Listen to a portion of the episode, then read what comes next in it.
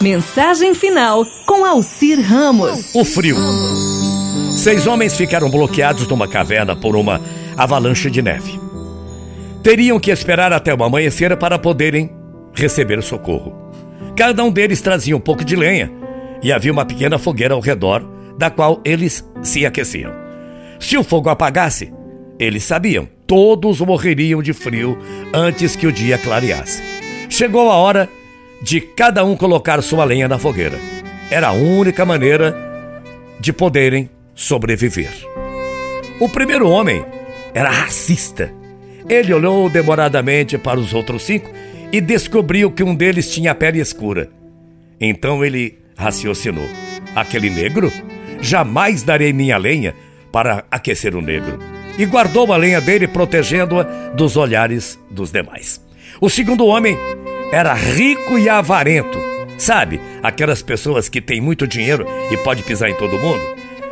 Ele estava ali porque esperava receber os juros de uma dívida.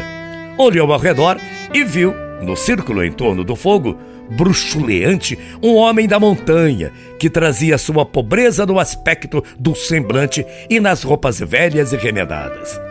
Ele fez as contas do valor da sua lenha e, enquanto mentalmente sonhava com seu lucro, pensou: eu dar minha lenha para aquecer esse preguiçoso? Jamais. O terceiro homem era um negro. Seus olhos faiscavam de ira e ressentimento. Não havia qualquer sinal de perdão ou mesmo aquela superioridade moral que o sofrimento ensina. Seu pensamento era muito prático. É bem provável que eu precise dessa lenha para me defender.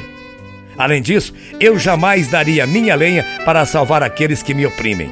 E guardou as lenhas com muito cuidado. O quarto homem era um pobre da montanha.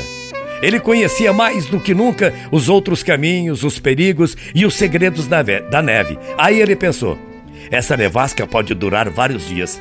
Sabe o que eu vou fazer? Eu vou guardar minha lenha.